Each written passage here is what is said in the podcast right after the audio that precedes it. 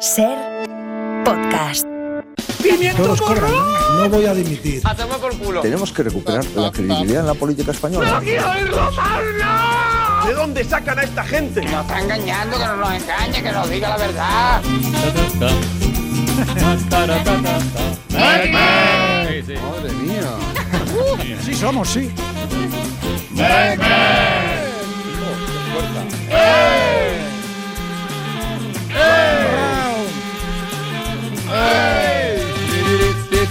Yo tiendo la mano al, al jefe de la oposición, al principal partido de la oposición. Prenda dorada, vente que te estoy esperando.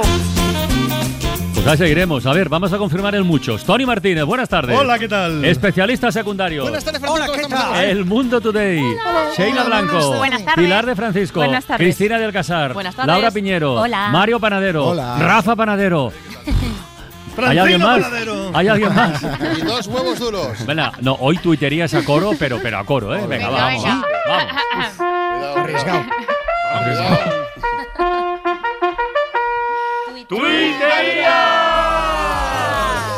El musical. Pero ¿dónde nos cierra, macho? Bueno, pues vamos a empezar con Tony Díaz y las consecuencias de la polémica tuitera de este fin de semana. Hay ahora un señor en el barrio de Salamanca llamando desesperadamente a una empresa de serigrafía para ver si puede devolver 20 cajas llenas de camisetas estampadas con la inscripción Me gusta la fruta. Vaya.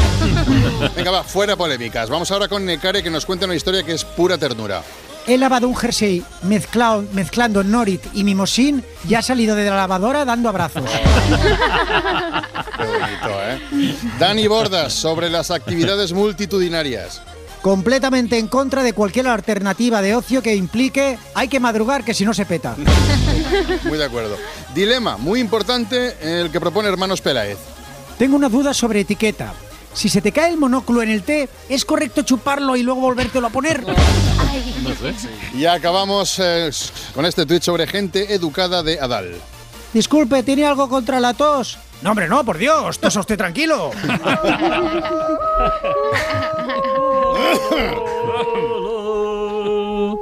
El Mundo Today, que pasen. Vamos. Los pedagogos alertan de que posponer el acceso al móvil de los niños los expone al peligro de ser criados por sus padres. Someterse prematuramente a la educación de sus padres puede provocarles falta de atención, agresividad y problemas de ansiedad. Milei advierte a los argentinos de que no hay plata y además hay un ultraderechista inestable en la presidencia. Este individuo aplicará sin escrúpulos la doctrina neoliberal ahondando en la miseria de los más pobres, ha dicho refiriéndose a sí mismo. Los niños catalanes que han sido malos exigen la amnistía estas navidades. Queremos lo mismo que ha pedido Puigdemont, la amnistía y una Nintendo Switch, han declarado. Cada día más españoles alargan unos minutos el momento en el que se les queda la cabeza atrapada en el jersey al Los efectos de ese lapso de 0,5 segundos con los ojos cerrados disfrutando del silencio es equivalente a un chute de morfina, según los expertos. Una pareja de mormones mete a Dios en el buzón porque no había nadie en casa. El todopoderoso ha tenido que hacerse hueco entre flyers de pisos de alquiler y el catálogo de Ikea. Pedro Sánchez comparece de urgencia en el Congreso para leer el primer capítulo de su nuevo libro. Ha pasado la mañana hablando por teléfono con líderes internacionales a los que ha leído párrafos enteros. El gobierno despide a dos agentes del CNI que filtraban a Estados Unidos ejemplares de la revista Hola. Por culpa de esta filtración, el Pentágono ya sabe cómo serán las navidades de Edurne y de Gea. Israel exige el fin de la violencia verbal contra la violencia física. Netanyahu propone crear una organización de naciones que evite que los radicales de la ONU campen a sus anchas. Una pareja decide abrir su relación a otras redes sociales. Seguiremos mirando el móvil todo el rato, pero quizás siguiendo a otras personas en Instagram, dicen. Absuelven sin juicio a Inocencio. Fueron decisivas las gestiones de su esposa Amparo.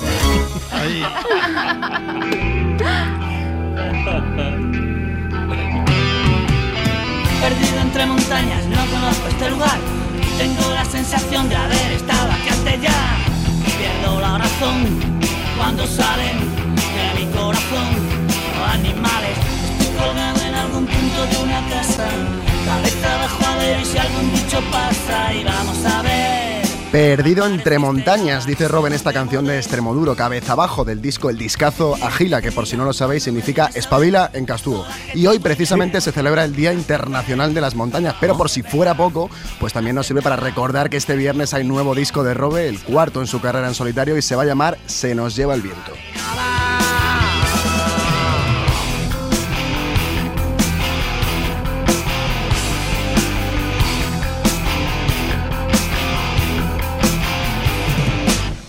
Sin hacer prisionero a ninguno. Atrévese a su lado a pasar, recordando cerrar bien el culo. Demasiado tarde para cambiar.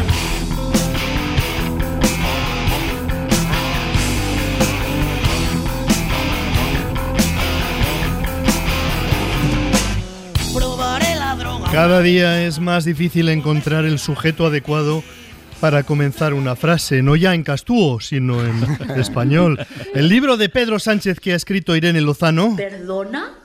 Clic. Pedro Sánchez ha presentado esta mañana su nuevo libro Tierra Firme, escrito por Irene Lozano. ¿Perdona? Clic. Es muy difícil porque si el libro lo ha escrito Irene Lozano, ¿cómo va a ser de Pedro Sánchez? Nos estamos metiendo en la boca del lobo. Es un libro de memorias de Pedro Sánchez escrito a partir de entrevistas realizadas a Pedro Sánchez por la exdiputada socialista Irene Lozano, actualmente directora de la Casa Árabe. ¿Perdona? Clic. Es muy difícil. Se ha presentado esta mañana en Madrid. En la agenda oficial del gobierno, la página web de Moncloa, se podía leer hoy la siguiente anotación. El presidente del gobierno interviene en el acto de presentación del libro Tierra Firme, editado por Península, del Grupo Planeta, en el Círculo de Bellas Artes de Madrid. Asisten...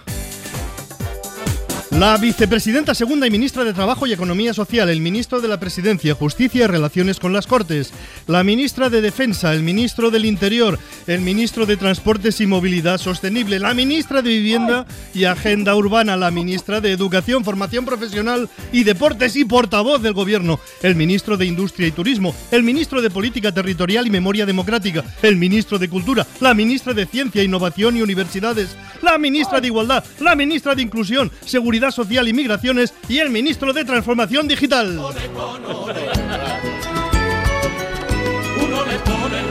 Han excusado su asistencia el ministro de Hacer Mucho la Pelota y la ministra de Adulaciones y Alabanzas. Al final criticamos que vayan muchos ministros, pero en realidad es buena señal. Porque si lo más importante que tienen que hacer los ministros el lunes por la mañana es ir a la presentación del libro de su jefe, es que España va bien. Los 14 estarían contentos y contentas, aunque quizá algunos se haya removido un poco en un momento cuando el presidente del gobierno ha comenzado a hablar de las memes.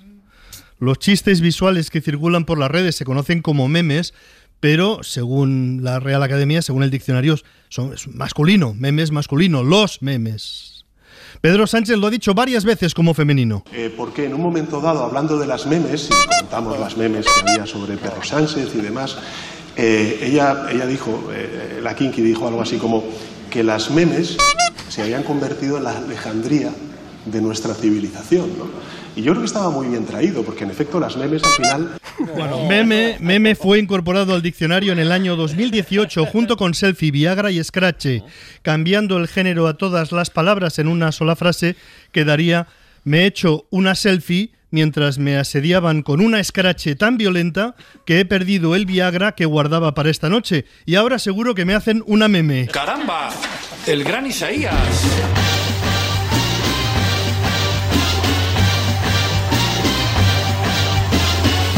Mientras tanto, desde dentro de nuestros consejos para ladrones, muy importante, no llamar a la Guardia Civil si has cometido un robo. Mario Panadero. Cuatro ladrones roban gasoil, dos de ellos se pelean y acaban llamando a la Guardia Civil que les detiene por robo con violencia. Ha ocurrido en la localidad granaína de Pulianas y lo cuenta el Ideal de Granada. En la noche del viernes, la Benemérita acudió a un polígono industrial de la zona alertada por una pelea. Al llegar encontraron a dos personas con signos de haberse peleado efectivamente y tras preguntarles el motivo de la discusión, los ladrones acabaron confesando el robo del gasoil.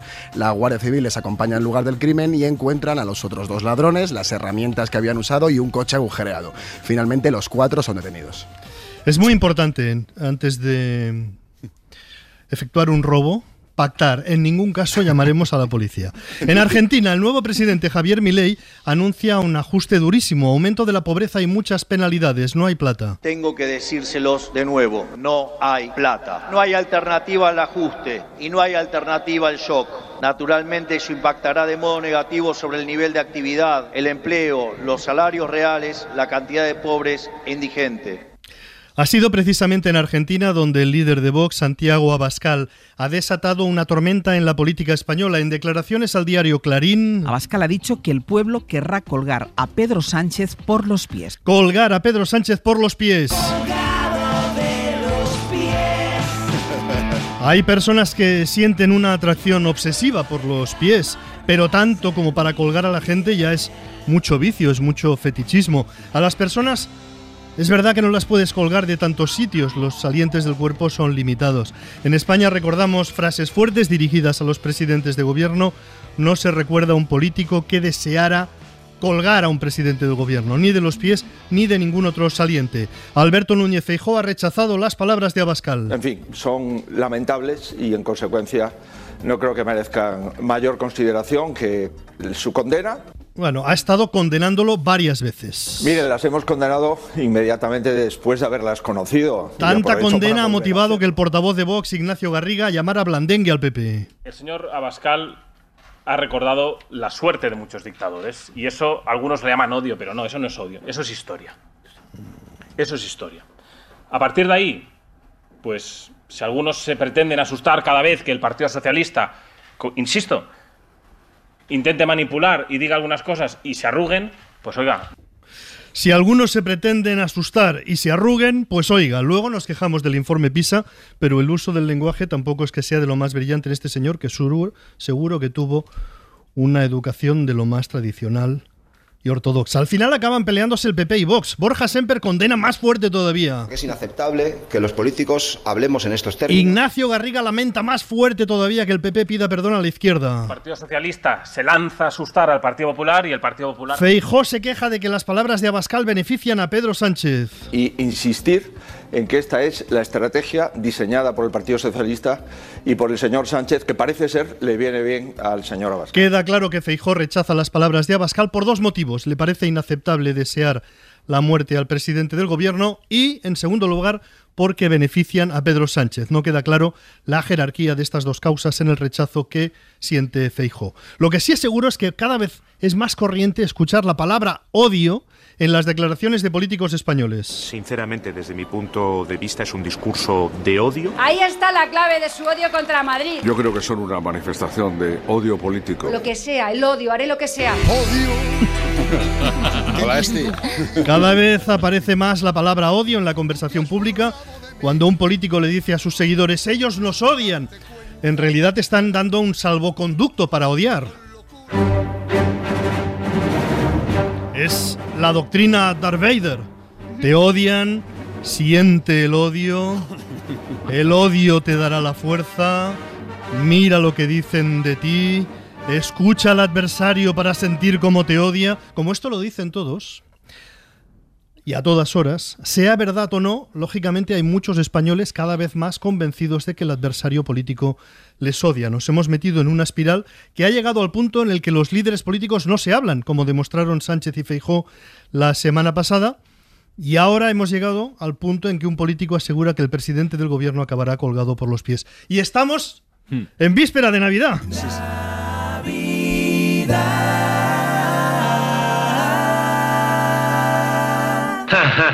Noche de paz. Soy una mierda para ti, cabrón. Noche de amor.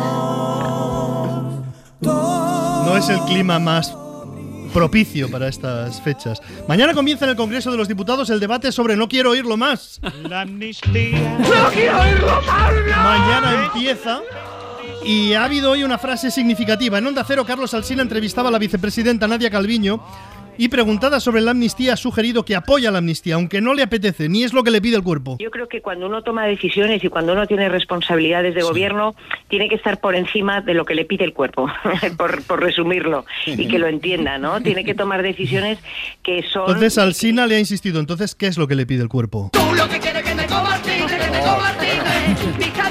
Bueno, este es el fragmento. Alsina entrevista a Nadia Calviño. Pero entonces a usted lo que le pediría al cuerpo, o lo que le pide al cuerpo, es que eh, Puigdemont fuera juzgado y pagara por lo que hizo. Eh, Carlos, yo es que creo que se entiende muy bien lo que digo y que no hace falta ponerle más. eh, Yo creo que hay un, hay una, eh, yo creo que soy muy clara siempre que hablo y no hace falta seguir elaborando, ¿no? O sea, que lo he entendido bien o no. Yo creo que eh, hay un sentimiento compartido por parte de la inmensa mayoría de la población española, pero también mi cabeza me dice que este es el camino correcto y lo tengo muy claro además. A todo esto, mientras tanto, a la izquierda del PSOE. No, eso me ha dicho, por eso me parece. Me gusta. Tú sí que eres una sinvergüenza. Tú sí que eres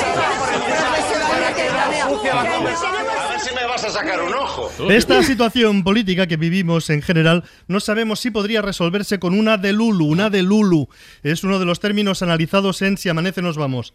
Cristina del Casar nos lo relata. De Lulu.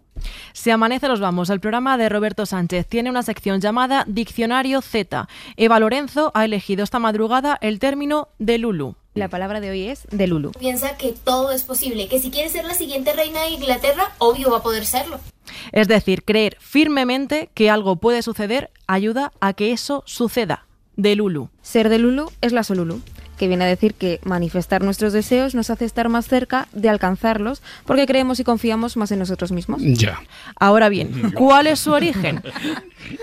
De Lulu viene de la palabra, de la palabra inglesa, inglesa delusional, pero adaptada por los jóvenes de Corea del Sur. Significa delirante, pero en realidad el verdadero origen de la palabra viene cuando los seguidores de la música K-pop lo utilizaban para describir a los fans así como más obsesionados y apasionados pues con sus ídolos. Mm.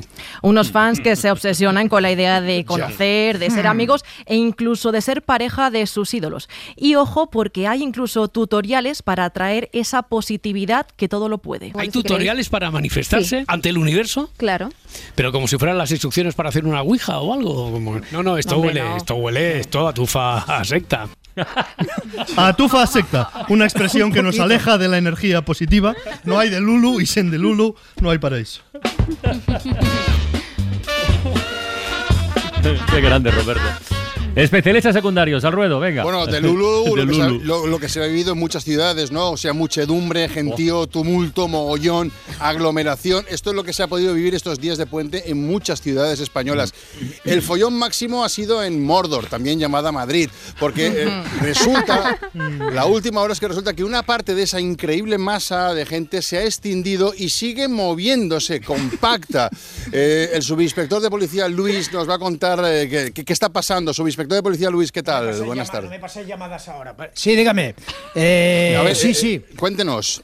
Normalmente no, lo que usted comentaba, ¿eh? estamos en esta situación, normalmente las aglomeraciones de personas se dispersan al acabar el día o lo que viene a ser el puente, pero en este caso pues nos vemos en la situación de que no, ¿no? Un grupo grande, además grande, grande de personas, ha pues permanecido unidos, bien pegados los unos a los otros y no, no se separan. Y siguen caminando. ¿Y de cuánta gente estamos hablando, subinspector? Eh, eh, de, de una, entre 30 y 35 mil personas, estamos hablando ahora, ahora mismo, siguen eh, o juntitas. sea, sí. 35.000 personas van juntas caminando hoy Bien lunes. juntita y además, bueno, pues lo que pasa con estas situaciones, ¿no? Que están arrasando con todo, pasan para una cafetería y no dejan ni las servilletas, y llegan a un hotel y no hay, no hay, no hay, no hay, no hay, no hay camas libres, no hay que no hay camas libres, Madre compran, comen todo lo que hay en los comercios a su paso, Mm. tras de sí, pues dejan un panorama apocalíptico, yo diría apocalíptico total, y, y- y- y esto pues, parece Walking Dead, Ya, y ya. se comen las cosechas, se co- la ropa tendida, los coches, y, esto es un problema para la ciudad, sí, señor. Madre mía, y no se puede hacer nada para disolver a estas personas que... Bueno, vamos a ver, eh, hay varias propuestas. Bueno, si fuéramos Israel, pues ya los habríamos claro, hombre, claro. bombardeado. Que- Pero que- hemos de seguir, Sí, al parecer son órdenes, hemos de seguir los protocolos de la civilización humana y bla, bla, bla. hay bla. que seguir esos protocolos, ¿no?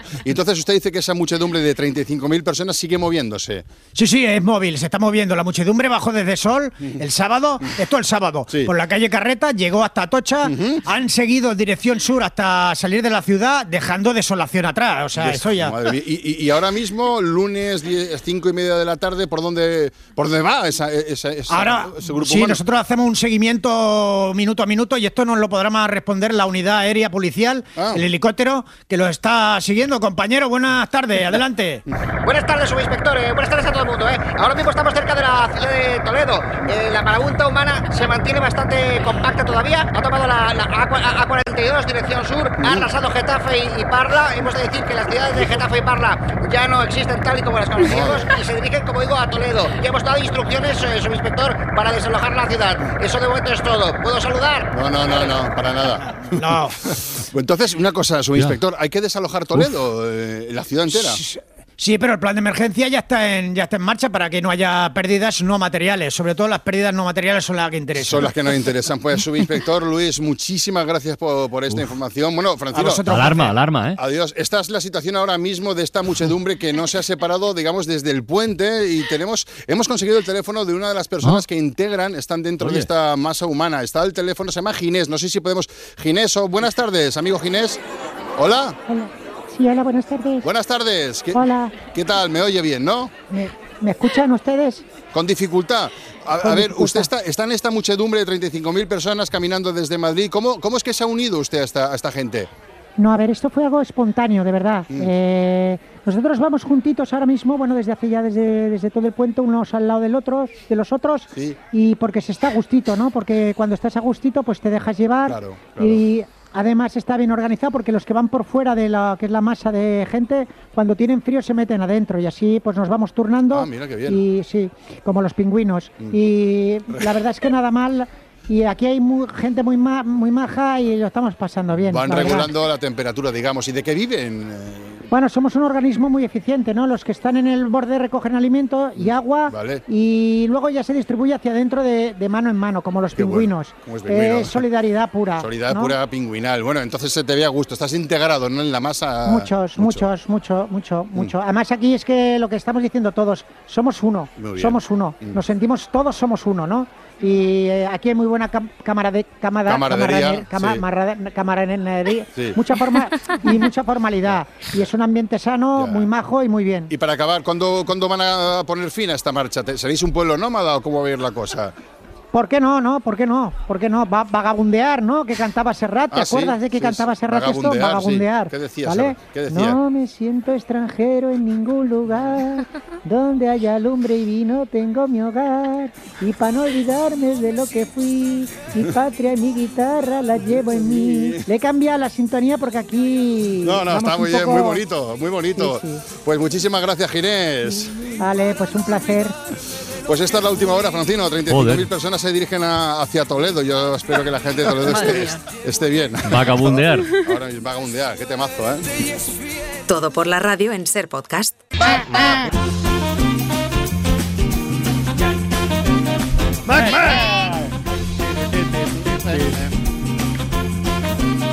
Aquí seguimos en la ventana en todo por la radio, prestos a escuchar las preguntas de Rafa Panadero. Las o la pregunta, no sé. La pregunta. A ver. Eh, bueno, os cuento, a- hoy a las 6 presentamos el cuento de Navidad Sí, de Ser. sí. eh, que se emite luego el día de Navidad y la tarde de Reyes. Lo hacemos en la ventana de los libros. No vamos a decir aún el título y si alguien ya lo sabe, que no lo diga. Por si no lo ha leído en el Ah, chat. Pero a partir de La ahí. matanza de Texas. A partir de ahí. Oye, os pregunto no por personajes de ese cuento, sino por vuestro personaje favorito de las fiestas navideñas. Puede ser real o de ficción. en esa línea, sí. Personaje favorito de las fiestas Sí, navideñas. de real o de, real o de ficción. Puede ser el calvo de la lotería. mm, A ti te gusta el paje calvo al de la te lotería llevaron. porque ya me lo has dicho dos veces antes de que el calvo. de la lotería. El mío, yo coincido con Mario Panadero que nuestro personaje navideño por excelencia es John McClane. Así es. Ah, sí, sí, el, claro. el- el policía de Jungla de Jungla de Cristal, sí, sí, Clásico navideño. Ya, es que es Mi clásico película navideño. navideña favorita es. Sí, sí, sí. Una comida no vale, ¿no? Yo. Una comida. Una comida, no. Como personaje, vale, vale. El canelón. El canelón. El canelón de San Esteban. 26, Claro. claro, sí, sí. Yo el mío sé que no me lo vais a pisar. A El mío, el mío es el rey, pero el bueno, el Uh. emérito. Ah, pensaba que eres uno de los tres el reyes. emérito. El de su discurso. Ah. Sí, porque mi padre era muy de escuchar el discurso del rey el día de Navidad. Entonces ya podíamos Dios estar liados con lo que fuera que decía, ¡eh! A escuchar al rey. Y los, y los y ahí niños nos de la lotería, plantábamos ¿no? toda la familia. Los niños de la lotería, que es como muy mítico, Era ¿no? Juan Carlista. Eso- Referentes. niños, claro. Ahora nadie veía el cuento de Navidad de Sí, Dickens y todas sus Yo iba, reposiciones. yo iba a decir es- Scrooge, el ¿no? señor Scrooge, que es un personaje odioso que luego acaba bueno, siendo hombre, odioso, odioso. No, El luego primer cuento, el de Navidad de la SER fue este, ¿eh? Un cuento de Navidad. Empiezas a mirar a Scrooge con otros ojos. Claro.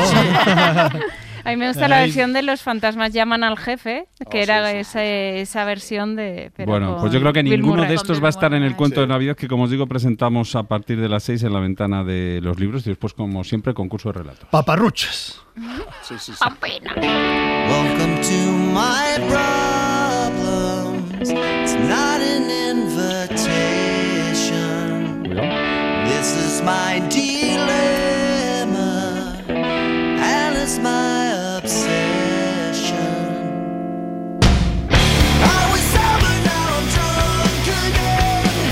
Esto a villancico no suena, ¿no? Son los americanos Green Day. La banda está avanzando canciones de su nuevo disco que publican en enero. Se llamará Savior, Salvadores, y será un disco que hablará, según han contado, de lo que tienen ahora mismo en su cabeza, que es todo esto. Abro comillas.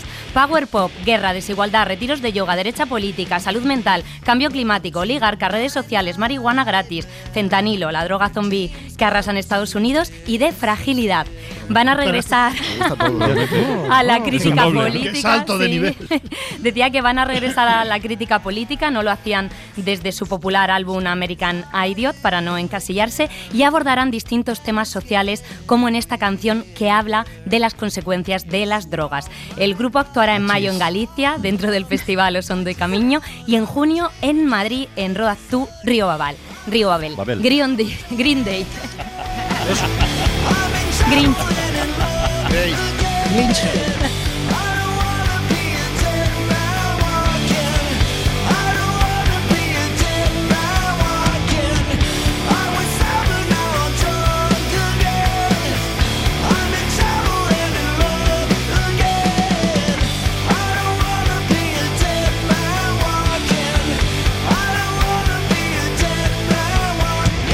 en este disco de Green Day hablan del ciberespacio también o no? No está en la lista que han ¿No? publicado. Bueno, pues en la nuestra Para sí. el siguiente.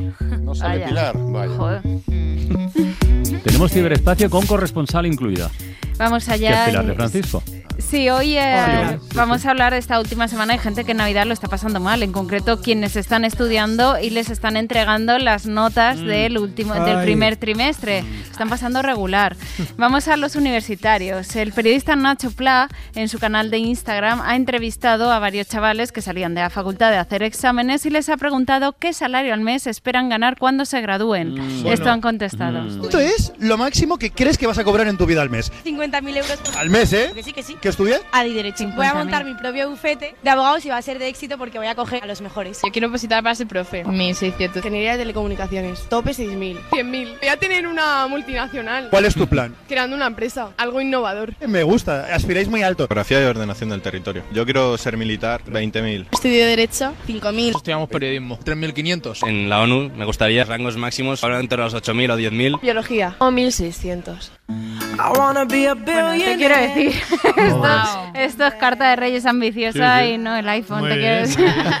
no, 8.000 euros al mes. Eh, 50.000. Ya, ya. Bueno, 3.600. Voy a tener una Claro, multinacional. 20.000 en militar, ¿eh? Ojo.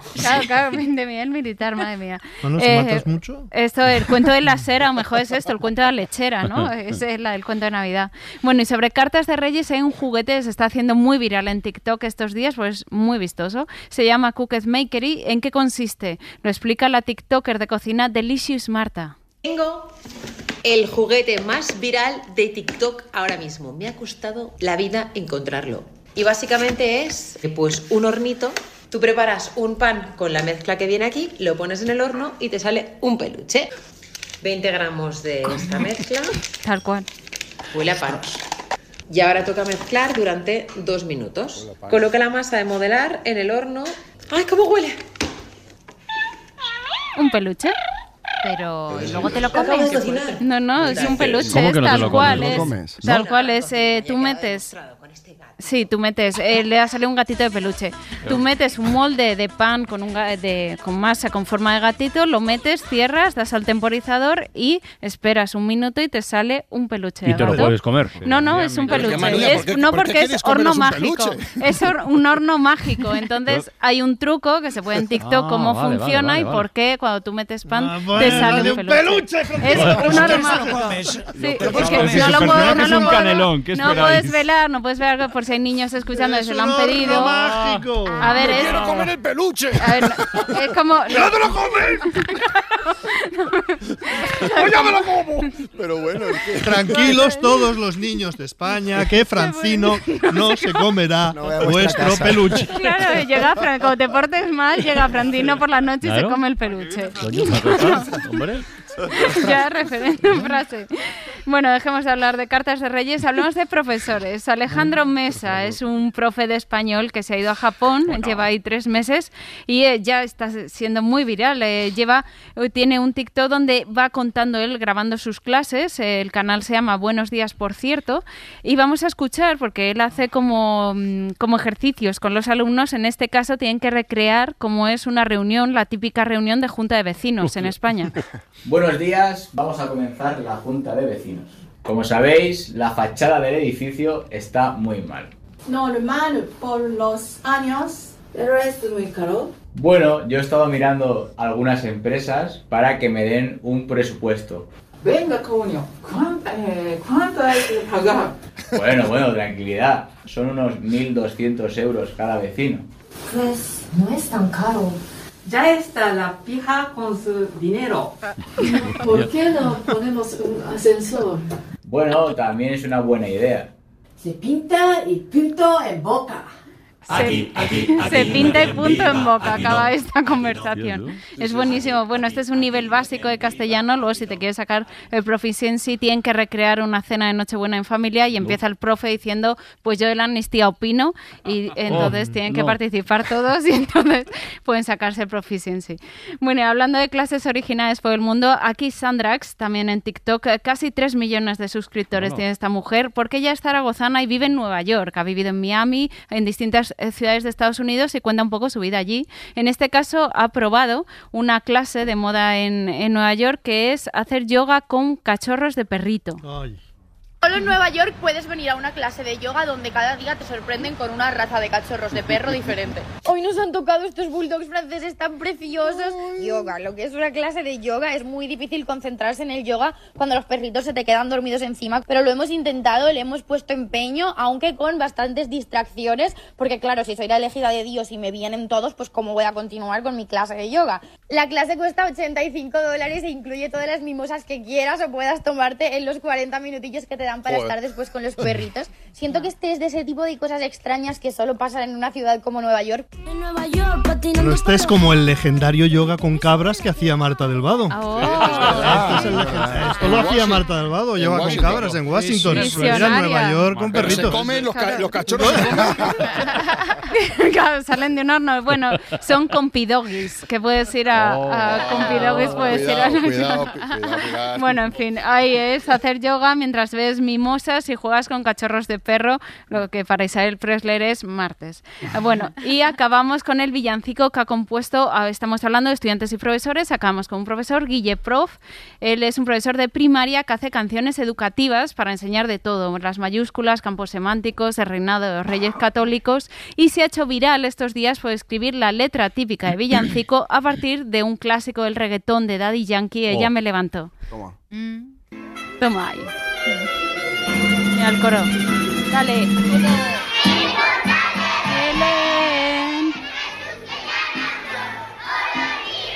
Oro y mirra traed.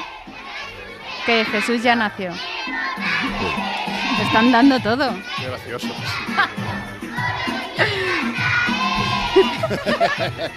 Pobres niños. Así es. eh, bueno, mucho. eh, grande. en el siglo XXI la letra con twerking entra, eso es así. Pero sí, claro. Además se puede tunear la letra mucho. En el estudio de la SER, Sheila ya llegó. Alegría y risas trae que Pilar ya acabó. Oye, toma los ya. mejores enlaces, ¿eh? los de Pilar y Francisco. Sheila Blanco presenta Chan Chan Chan.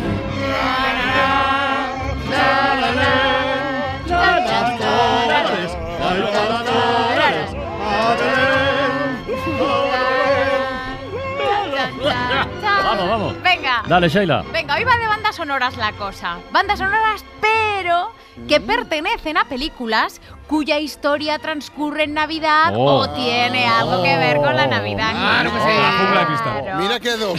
Venga, hay para todos los gustos y son bastante clásicos. Yo creo que las habéis visto todas. Venga, vamos a disfrutar de sus músicas. Empezamos con una melodía muy nostálgica. Escuchad esos recursos tan acertados que emplea el compositor. Por un lado, los coros femeninos tiernitos y por otro lado, la armónica con ese timbre lastimero, que digo yo, que hace la melodía principal. Esta es una película entrañable y de lo más familiar. Thank you.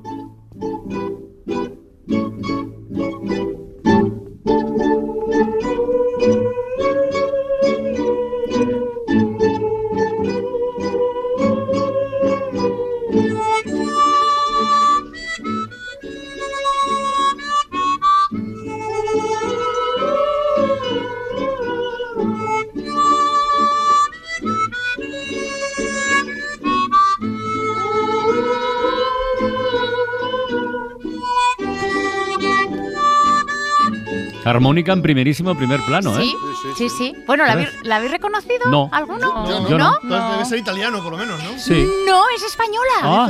La familia y uno más. La gran familia. La gran familia, claro. ¡Chencho! ¡Chencho! ¡Que se perdió en la Plaza Mayor, Bueno, pues sí, la gran familia, la familia numerosísima con ese reparto inolvidable del año 62 que de Fernando Palacios. Bueno, y esta banda sonora es de Adolfo Weitzman. que es un compositor y arreglista argentino que se Mm. quedó a vivir en España y es una institución en la música de nuestro país.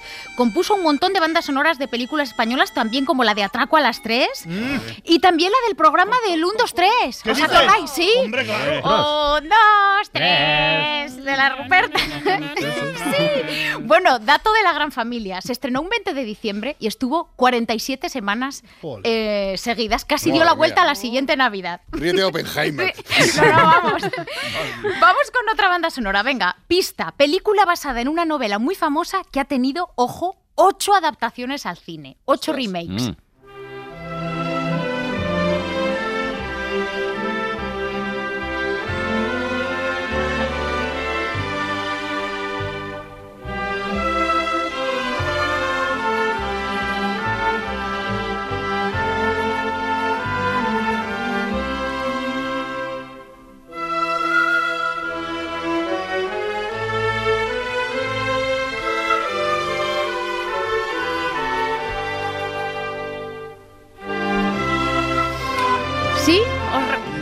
No, No, Año. Nuevo. Pero muy navideño.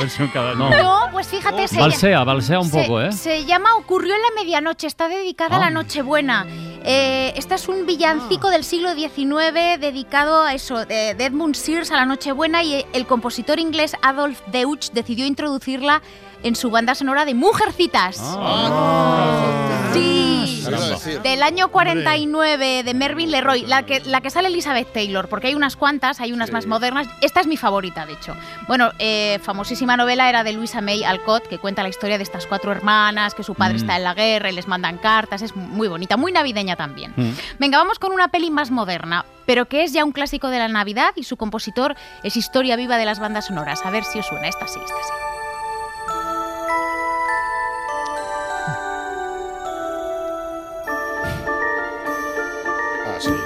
Así, así que. Esta sí, ¿no? Solo Mira, en casa. esta Solo es en casa. Solo en casa. Solo en casa. John Williams. Sí. Ahí está, solo en casa, sí, de John Hughes, 1990, batiendo todos los récords. Bueno, hoy sigue siendo un clásico. Y esta, esta obra, justo esta pieza, se titula En algún lugar de mi memoria y apela a la nostalgia, a la Navidad y a lo que te puede pasar, pues si tus padres se olvidan de ti en casa en las vacaciones. Por cierto, ¿sabéis qué instrumento toca John Williams, además del piano? Pues no. No. Bomba. La No. Armónica. Trompeta. No. El, El- trombón. Un trombón. ¿El trombón es el, es el que hace así? Sí, el, El que- trombón de varas, el que va con el, el que brazo. va para adelante y para atrás. sí, pero si lo Sí, sí, sí, sí. pensáis, las bandas sonoras de John Williams tienen muchas melodías de eso es, Sí, de viento sí. metal, Superman, Star Wars, sí, sí, ahí, ahí se ve, ahí se ve. O sea que hay un poquito de tráfico de influencia. Sí. Venga, vamos con una, vamos con una peli moderna, navideña, adulta y otra pista inglesa. Navidad a ritmo de vals. A ver cómo es. Un, dos, tres, un, dos, tres. A ver, así suena.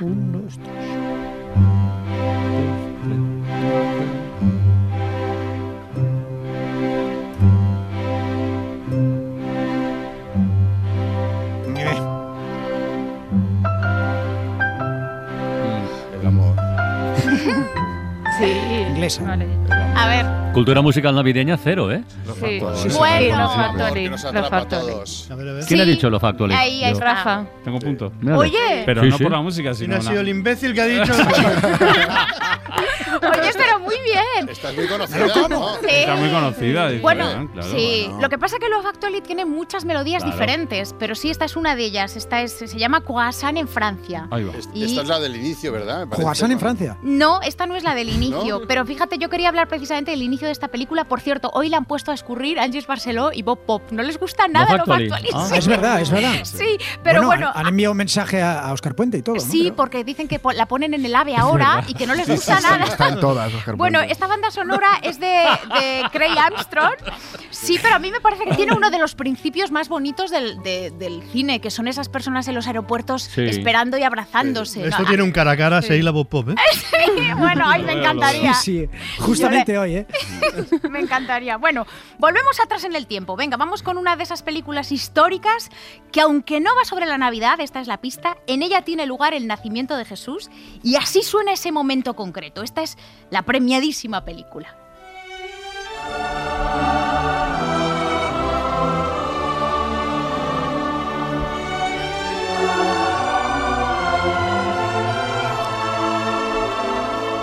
Joder. La Biblia.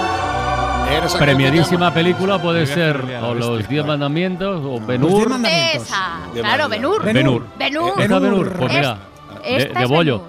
Esta es. Benur. Esta es la música que suena cuando está naciendo Jesús y nace también Judá, ¿no? Es la Hombre. historia de. Judá. Sí, de Yo por esa- la peli premiada que has dicho. Sí, Pero bueno, vamos. pues 1959, William Wyler, y es que es una melodía que tiene una característica, es un dato friki, ¿vale?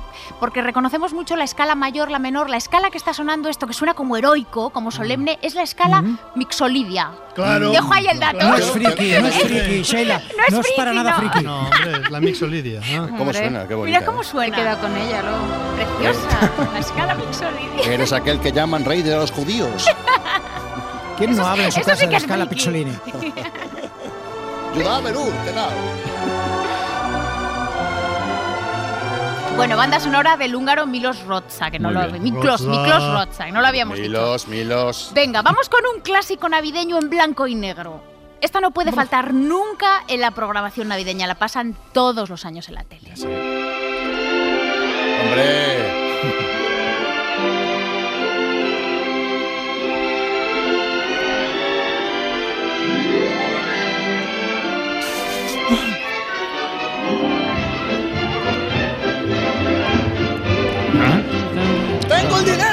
Dinero!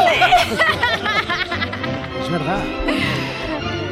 Qué bello es bueno, vivir, ¿no? qué bello es vivir, de Frank Capra, mil año 46, y Dimitri Tiomkin, que hizo esta banda sonora maravillosa. Por cierto, este hombre, Dimitri Tiomkin, es uno de los más nominados y premiados de los Oscars. Tiene 22 nominaciones y 4 estatuillas. Ah, bueno. Y tiene un montón de Una de bandas seis. sonoras, de películas, pero es curioso Sí, sí. porque esta es una de sus más famosas, pero él era especialista en películas bélicas. Ah. Fijaos que, qué dato, Bueno, la sí. Navidad a veces. es lo que tiene. Herodes. Las cenas. Bueno, clásico indiscutible que no puede faltar. Nos despedimos con un clásico de pseudoterror navideño A ver. De los 80, con unos personajes de lo más gamberros, que son verdes, que Ay, tienen sí. las orejas grandes Los gremlins. y que suena así su banda sonora. Buah,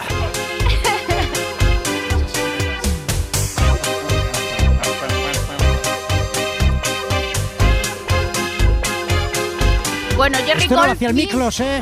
Eh, No, esto es Jerry Goldsmith que hizo esta banda sonora maravillosa con todos esos sintetizadores propios de la época del 84 y esto es un clásico juvenil, ¿no? Igual, a lo- igual que los Goonies para mí, los Total, Gremlins ahí sí, a la sí. altura Buenísimo, y los navideña, sobre todo cuando les tiras agua. Mejor. Y se comen.